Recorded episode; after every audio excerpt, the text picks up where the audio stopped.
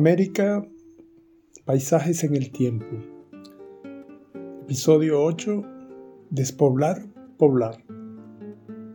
Como en toda ocupación militar de un territorio, en el Mundus Novus, bautizado así por Américo Vespucio, se cumplieron una a una las etapas que siguen al desembarco. Penetración, conquista, apropiación, defensa, organización, exploración, comunicaciones, poblamiento, producción, consolidación, conservación, integración.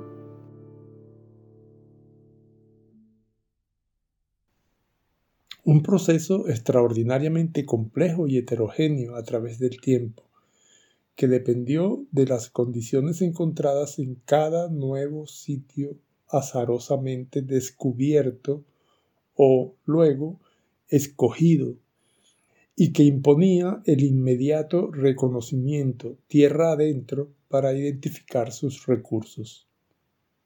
En primer lugar, las fuentes de agua, los frutos, la fauna, los tipos de bosques y de maderas, al tiempo que se descargaban los baúles con herramientas, equipaje y provisiones para luego explorar más cuidadosamente en busca del oro, los metales, las perlas y piedras preciosas.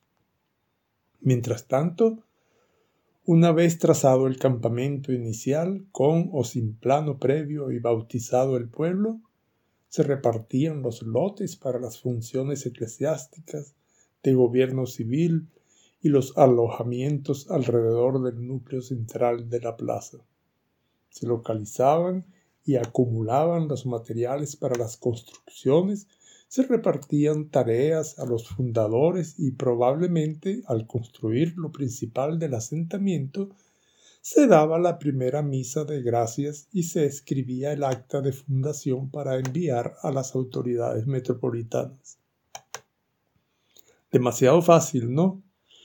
Pues parece que en vez de ese idílico proceso, nada obedeció tan estrictamente a esquemas previos, ni a métodos o secuencias rígidas.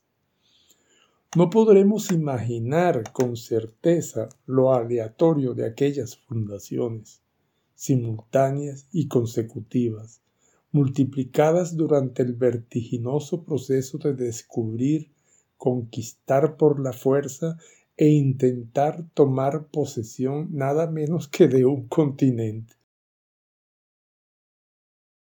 Durante los primeros años, descubrir no fue solo llegar, sino registrar apresuradamente la toma de posesión, grabando nombres, emblemas y cruces en piedras y árboles del sitio para dejar constancia de que se había llegado hacer que alguien que supiese escribir levantase acta del acontecimiento, clavar una cruz sobre un túmulo de piedras improvisado en el sitio y, mientras en algún próximo viaje llegase un sacerdote, leer unas oraciones a manera de misa de gracias.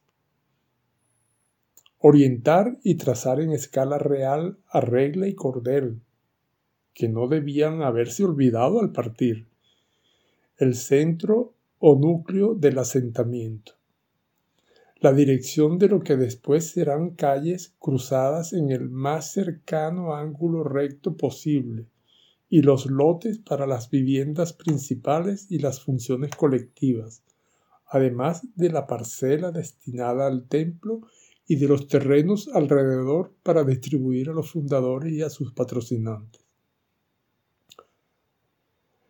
Encima de todo eso, dibujar lo más exacto posible un plano que describiese el sitio de la fundación, el cual acababa de ser trazado sobre la tierra primero que el plano, o sobre la arena, indicando los puntos cardinales, las fuentes de agua, las colinas, los accesos y salidas, las calles y parcelas, etc y posteriormente notificar a quienes autorizaron la expedición, la casa de contratación en la corte española y después en los puertos organizada desde 1503.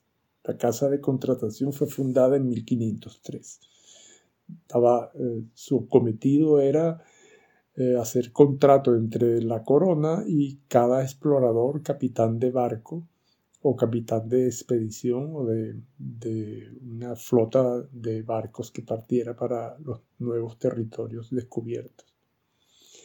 En ese, en ese acuerdo se registraba el descubrimiento en la casa de contratación se registraba el descubrimiento por cartógrafos, cronistas, marinos, entre otros, y además había que darlo a conocer al público en general, de tal manera que las tierras a las que se había llegado se incorporasen al conocimiento oficial y de la corona que autorizó aquella expedición a sus nuevas tierras para que todos supieran que eran suyas.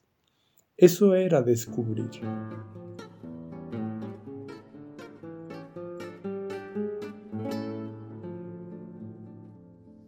Y eso sucedió en cada playa pisada por primera vez por algún europeo. Pasaron casi 80 años para recopilar toda aquella práctica en teorías, ordenanzas, artículos y finalmente leyes que sirvieran en adelante para menos improvisaciones. Eso sería lo que España formuló cuando ya estaban prácticamente fundadas la mayoría de las capitales y ciudades principales de las naciones actuales. Formuló, decíamos, primero en 1568 como instrucciones de poblamiento y luego en las ordenanzas de población de 1573, en realidad llamadas ordenanzas de descubrimiento, nuevas poblaciones y pacificación, que serían bases para la llamada recopilación de leyes de Indias en el siglo siguiente. Pero sostener el asentamiento era más complejo. Poblar es el paso siguiente a descubrir. Implicó la adopción alternativa de la fuerza y el convencimiento, la espada y la cruz, el ejército y los misioneros. Ambos métodos se alternaron durante los primeros 100 años, así como ambos eran los enfoques que se enfrentaban en Madrid desde el descubrimiento sobre la manera de relacionarse con los habitantes de aquel nuevo mundo que no estaba desierto. El objetivo de convertir a los habitantes a la religión estuvo tras los compromisos oficiales después del primer viaje de Colón. Eran católicos los reyes que financiaron los primeros viajes, y fue el Papa quien repartió en dos partes en 1494 entre Portugal y España los territorios que nadie conocía, y era la cruz católica la que se implantaba en cada fundación. Isabel y Fernando, los reyes católicos, acompañaron la urgencia de legislar sobre la repartición de las tierras y de sus pobladores y sobre el trato que debía darse a sus nuevos súbditos a cambio de su fuerza de trabajo. La realidad en Indias, sin embargo, fue siempre la que impuso los límites entre el objetivo catequizador y el objetivo enriquecedor. Desde antes de las leyes de Burgos de 1512, que abolían y prohibían nominalmente la esclavitud de los indios, después de que el año anterior, en el 11, desembarcó el primer cargamento de esclavos africanos en el Nuevo Mundo, la aplicación de las sucesivas leyes protectoras de los indígenas fue relativizada por cada encomendero, por cada conquistador armado, por cada aventurero que encontraba oposición a su búsqueda de un título nobiliario o de un cargo provincial o de riqueza. Las leyes protectoras se acataban pero no se cumplían. Por cada descubridor que encontrase obstáculos para obtener merecidas recompensas a aquella distancia del Palacio Real. Asistía una frase que está escrita en las crónicas que decía que los colonizadores, los encomenderos, decían se acata pero no se cumple. Eso es a lo que se refiere esta frase.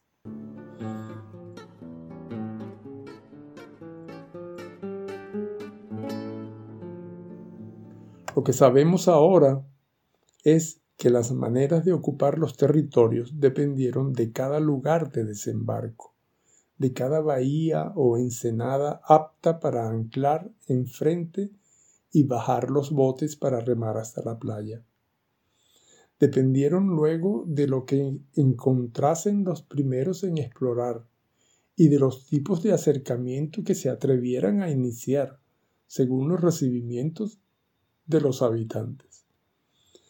Después todo dependía de los intercambios de señas y de gestos ante el desconocimiento de las lenguas por las dos partes encontradas, o de las condiciones de permanencia y duración de cada intento, o dependía del lento aprendizaje del español por algunos indígenas, o de las lenguas indígenas por parte de los misioneros.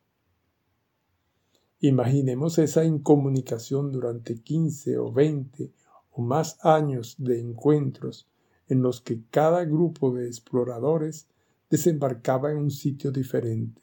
Provenían de regiones españolas diversas. Se encontraron con gentes y pueblos diferentes y con distintas disposiciones para entablar relaciones con tipos tan extraños. Además de que los desembarcados tenían poco tiempo para estar aprendiendo idiomas y para encontrar oro a como diese lugar, plata, perlas o cualquier metal, mineral u objeto que pudieran vender al regresar.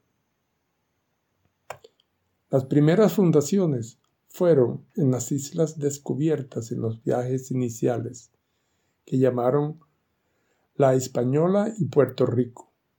Dos años después del primer viaje, ya el Papa y los reyes de Portugal y España, las dos más grandes potencias marítimas de entonces, firmaron el tratado en que una línea meridiana tan arbitraria como imaginaria surcaba el Atlántico de norte a sur atravesando islas y tierras desconocidas.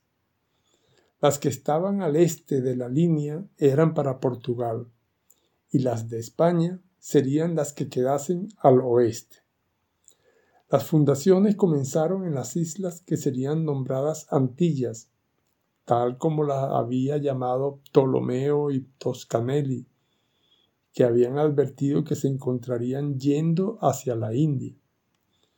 España debía sujetarse al oeste del meridiano, pero después del tercer viaje en 1498, Colón aseguró a los reyes que detrás de la tierra firme descubierta, el istmo que ahora llamamos de Panamá, había otro océano para seguir hacia el lejano oriente. Vespucio confirmó al año siguiente que tierra firme era un continente y en 1513 Núñez de Balboa avistaría el Mar del Sur.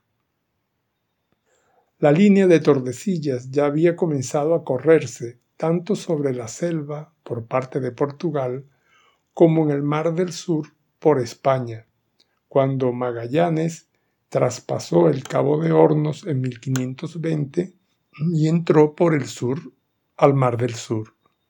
El año anterior, Pedro Arias de Ávila acababa de fundar Panamá en la costa sur de la franja ísmica que habían llamado tierra firme, de manera que el avance hacia el este desde el oeste quedaba a disposición de todos los navegantes, dejando sin sentido al Tratado de Tordesillas y confirmando la hipótesis que llevó a Colón a emprender sus cuatro viajes y que convenció a la corona de Castilla de organizar muchas más expediciones con otros navegantes y con objetivos mejor definidos.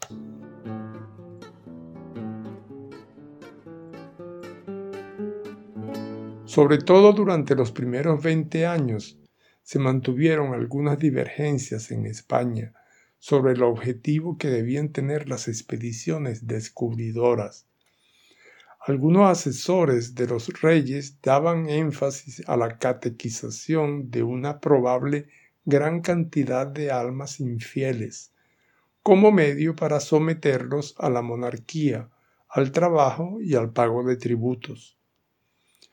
Otros asesores, sin embargo, intentaban convencer a los reyes de que las nuevas expediciones debían hacerse para que la corona y ellos consiguieran beneficios de la extracción de recursos y del trabajo de los habitantes, catequizándolos por la fuerza y convirtiéndolos en esclavos.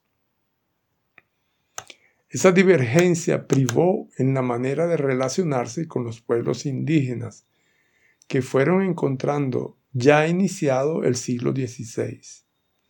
Los asesores, fieles al compromiso catequizador establecido con el Papa en Tordesillas y con la reina Isabel, promovieron el poblamiento pacífico de las islas y tierras que se descubrían, junto con los debates teológicos en el arzobispado y políticos en la corte, acerca de la condición humana o no de los habitantes encontrados. Por lo tanto, se promovía que a estos se les convenciese de ser súbditos y de trabajar para la corona una vez catolizados, por otro lado, los asesores que priorizaban el enriquecimiento acelerado para recuperar los fondos invertidos en las expediciones y para extraer sin demora todo cuanto se pudiese, fueron partidarios de la conquista militar sin dilaciones con todos los medios. La diferencia de enfoque se trasladó a las fundaciones. Los pacifistas trataron en lo posible de incorporar las nuevas poblaciones a las existentes, adaptando los nuevos trazados a los distintos tipos de poblados y asentamientos, y previendo una convivencia entre peninsulares e indígenas en una misma población. Los conquistadores, por su parte, no dudaron en fundar los nuevos poblados sobre tierra arrasada, luego de vencer por la fuerza a los indígenas que se negaran a ser súbditos reales, a trabajar para la corona o a bautizarse negando sus propias creencias, tal como se había practicado durante la reciente reconquista peninsular. En ambos casos, las nuevas instituciones debían funcionar en construcciones ubicadas según los trazados fundacionales, lo cual se tradujo en las diversas jerarquías de poblados según su ubicación física, su finalidad en el territorio, su rol en la producción económica y su posición política en el conjunto de las regiones a ser colonizadas. Las poblaciones eran fundadas por los capitanes y tripulantes de las naves, quienes pasaban a ser sus pobladores iniciales después de cumplir con lo establecido para una fundación que ya mencionamos. Las tareas fundacionales no eran improvisadas, formaban parte de las capitulaciones otorgadas por los reyes como forma jurídica para autorizar cada expedición, y éstas eran controladas estrictamente por funcionarios encargados de ello y organismos específicos fundados en la corte con ese fin. Uno de esos funcionarios, mano derecha del rey Fernando entre finales del 400 y 1524, fue Juan Rodríguez de Fonseca, quien en cuatro meses organizó el segundo viaje de Colón, ya no con tres carabelas, sino con una armada de 17 naves y 1.200 tripulantes, que partieron de Cádiz el 25 de septiembre de 1493 a las tierras apenas descubiertas sin saber todavía que era un continente. Fonseca había estudiado derecho canónico y civil y era un gran organizador. Había estudiado en la Universidad de Salamanca y en algún momento fue obispo de Burgos, dos años después de que en esa ciudad se efectuó el encuentro del rey Fernando con el dominico Antonio de Montesinos, extremo defensor de los derechos de los indios y enemigo de los encomenderos y enemigo del maltrato y de la crueldad contra los indios. Y ese encuentro se realizó a raíz de las denuncias de crueldades contra los indígenas por parte de muchos colonizadores, quienes habían sido beneficiados con encomiendas, es decir, tierras con mano de obra esclava incluida.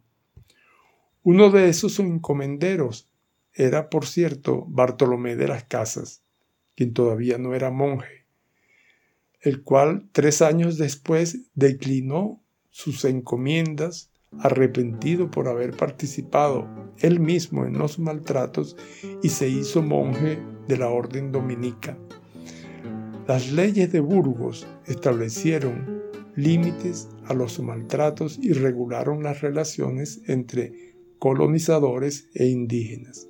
Se formularon las leyes después de estas reuniones del rey Fernando con Antonio de Montesinos y representantes de los encomenderos. ¿Qué consecuencias tuvieron las leyes de Burgos en el poblamiento y colonización del continente? Que ya era, para ese momento ya era llamado América. Pues las leyes se sumaron a los criterios de convivencia abogados desde el principio por los catequistas y misioneros. Nuevas órdenes religiosas se incorporaron a la obra catequizadora como misioneros, lo cual significó nuevos modos de asentamiento de las poblaciones y tipos de habitación adecuados para el alojamiento de los indígenas catequizados y ello disminuyó temporalmente los maltratos y crueldades. Pero ya estaba formado el hábito del maltrato y el conflicto con los encomenderos seguiría privando en las relaciones lo cual determinaría la organización social y la segregación espacial, características del periodo generalmente denominado colonial español en América. Decimos generalmente porque es un término, un término genérico. Eh, lo colonial ya vamos a ver más adelante cómo varía según cada uno de los siglos de la dominación imperial española en el nuevo continente. En el próximo episodio vamos a continuar detallando este proceso fundacional, abordando sus características durante el reinado de Felipe II, el rey que decía haber recibido el nuevo mundo de la mano de Dios.